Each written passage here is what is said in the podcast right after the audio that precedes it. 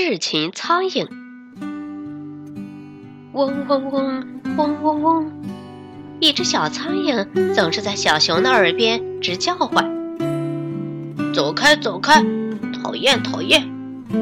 绿豆熊咕咚着：“嗡嗡嗡，嗡嗡嗡。”小苍蝇还是不停地绕来绕去。讨厌的苍蝇！绿豆熊很恼火。哎，有了！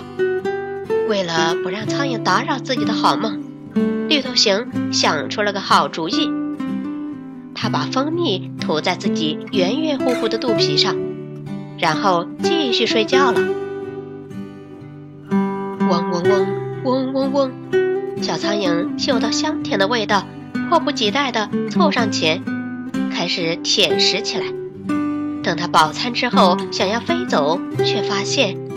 自己已经被黏糊糊的蜂蜜牢牢地粘在绿豆熊的肚皮上了。啪的一声，小苍蝇没了性命。